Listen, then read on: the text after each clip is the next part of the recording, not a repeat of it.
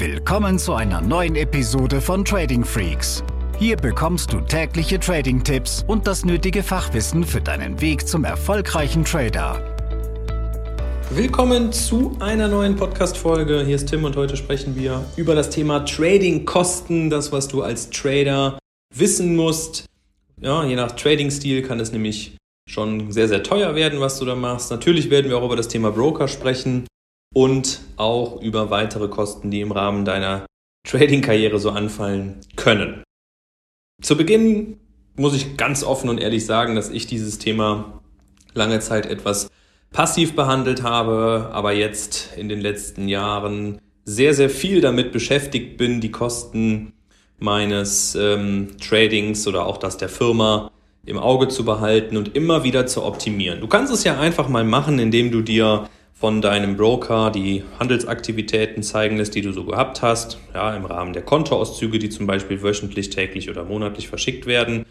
Und idealerweise steht dort dann eben auch drauf, was du an Kommission bezahlt hast. Ja, also sind wir schon beim ersten Thema. Kommission, nichts anderes als eine Art Ordergebühr, kann je nach Broker anfallen. Und natürlich gibt es Broker, die sagen, ja, bei uns gibt es zum Beispiel im, im Forex-Markt keine Kommission, das ist durchaus ein gängiges Thema.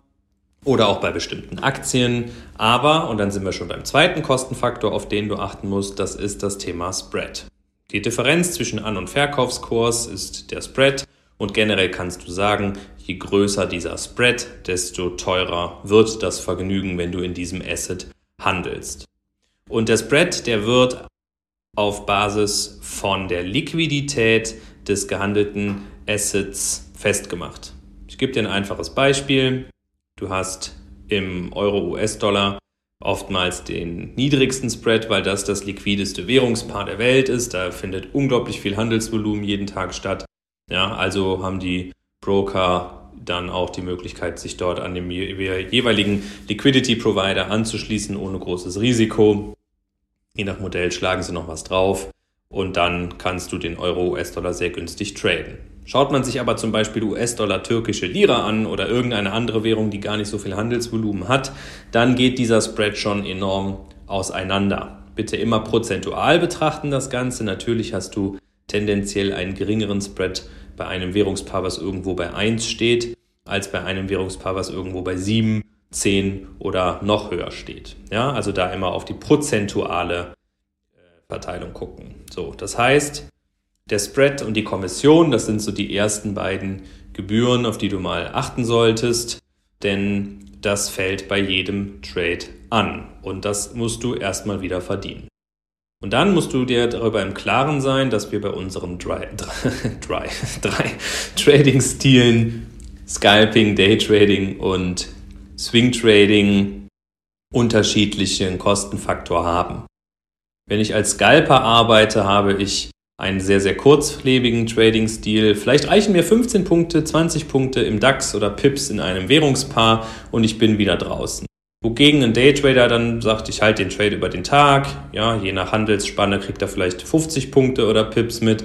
Und der Swing Trader sagt so, ich habe äh, einen Zeithorizont von mehreren Wochen, ich möchte hier 200, 300 Punkte mitnehmen, je nach Asset. Und ja, dementsprechend kann man sagen, dass das Scalping sehr, sehr teuer ist, weil wenn ich ein oder zwei Pips oder Punkte an Spread bezahlen muss und ich nehme in Anführungszeichen nur 20 Punkte mit, dann ist das natürlich eine andere Gewichtung dieser Kosten auf meinen potenziellen Ertrag, als wenn ich im Swing Trading wesentlich mehr Punkte anvisiere. Das heißt aber nicht, dass ich jetzt sagen kann, im Swing Trading ist jetzt der bessere Trading-Stil. Nein, du musst etwas finden, was zu dir passt. Ich bin kein guter Swing Trader. Ich habe meine Erfolge im kurzfristigen Trading und muss deshalb aber noch sensibler über dieses Thema nachdenken und immer wieder schauen, wo ich die besten Konditionen kriege. So, das ist der erste Part in diesem Podcast. Also, achte auf die klaren Gebühren, so etwas wie Kommission, achte auf Spread. Ja, und last but not least, das muss man auch erwähnen, wenn du dann aber Swing Trader bist und du handelst im Forex oder im CFD-Bereich, dann hast du natürlich Finanzierungskosten. Eigentlich hast du bei jedem Hebelprodukt eine Art Finanzierungskosten. Das kann sich zum Beispiel bei Knockouts auch über einen nachziehenden Knockout oder sowas ausdrücken. Und diese Finanzierungskosten musst du natürlich vorher einkalkulieren. Es gilt aber auch zum Beispiel im Forex-Markt das schöne Ereignis, was wir jetzt gerade auch im, in der türkischen Lira wiedersehen. Ja, also generell ist das keine Empfehlung, jetzt die türkische Lira zu handeln, aber es ist einfach mal ein gutes Beispiel. Wenn man die, den Dollar, türkische Lira, wenn man dieses Währungspaar shortet, dann setze ich auf einen fallenden Dollar und auf eine steigende Lira. Dann finanziere ich zeitgleich mich über den Dollar, investiere in die türkische Lira. Und da das Zinsniveau in diesen beiden Ländern so dermaßen unterschiedlich ist, bekomme ich für jeden, jeden Tag oder pro Nacht, wo ich diesen Trade halte, eben eine Finanzierungsgutschrift, einen positiven Swap. Und das ist durchaus hoch, weil wir in den USA ein Zinsniveau um 0% haben und in der Türkei gerade eins von 17%. Ja, jetzt im, was haben wir? Wir haben ja nur 21. So, also das ist etwas, was ein Trader auch in seine Strategien mit einfließen lassen kann. Gerade im Forex-Handel geht es nicht immer nur um Finanzierungskosten, wenn ich einen Trade über Nacht halte, sondern ich kann auch Gutschriften bekommen. Besonders da, wo die Zinsniveaus sehr, sehr unterschiedlich sind zwischen den Ländern. Aber das muss man ja auch sagen, wenn ein Land so ein hohes Leitzinsniveau hat, dann ist das oftmals ein bestimmter Risikoaufschlag, der auch äh, dahinter ist, weil man vielleicht auch eine sehr hohe Inflation hat, die man in den Griff kriegen muss. Und das heißt, dieses Asset ist dann auch durchaus volatil und du kannst natürlich auch Kursverluste haben. Das soll dir einfach klar sein. Worauf ich dann noch zu sprechen kommen möchte, ist das Thema Broker-Konditionen. Generell macht es Sinn, Broker immer wieder zu vergleichen, denn es ist ähnlich wie in der Versicherungsbranche. Nicht jeder Broker ist in einem bestimmten Produktfeld oder äh, sorry, in allen Produktfeldern der beste oder günstigste. Wenn wir im Versicherungsbereich sind, kann man sagen, zum Beispiel eine Hook ist sehr, sehr qualitativ gut und günstig im Bereich der Kfz-Versicherung aber in der Altersvorsorge vielleicht nicht die beste. Und das heißt, auch da, wenn du im Versicherungsbereich bist, guckst du ja, wo passen sowohl die Konditionen, wo ist es sehr günstig, aber wo hast du auch bestimmte Leistungen. Und da wirst du wahrscheinlich drei, vier verschiedene Versicherer haben, die du besparst. Und im Trading solltest du es ähnlich machen.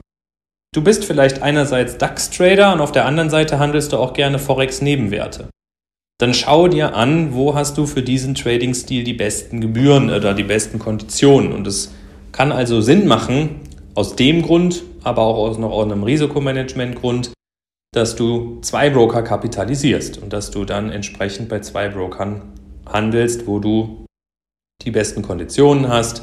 Und wenn mal einer ausfällt, weil es dort eine EDV-Störung gibt oder wie auch immer, dann bist du auf dem zweiten auch noch handlungsfähig. Das ist das, was ich mit Risikomanagement meinte, deinem persönlichen Risikomanagement. Ja. Wenn du dazu mehr Infos haben möchtest oder sagst, na, ich bin im Broker echt noch nicht so glücklich, schau mal auf unserer Webseite tradingfreaks.com. Du findest dort oben im Menü den Punkt Broker. Und da haben wir dann auch nochmal Kriterien aufgeführt, wie wir einen Broker bewerten, wie wir einen guten Broker finden und haben auch zwei Empfehlungen dabei, die du dir gerne mal anschauen kannst. Ja, sowohl für Scalper, Daytrading, also Daytrader oder auch Swingtrader.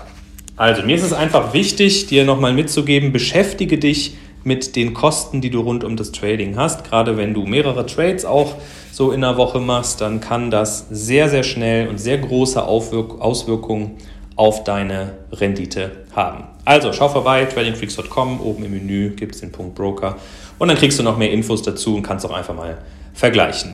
Ich wünsche dir eine schöne Restwoche und bis zur nächsten Folge. Diese Episode ist zu Ende. Abonniere diesen Kanal für noch mehr Trading-Tipps und schau vorbei auf tradingfreaks.com.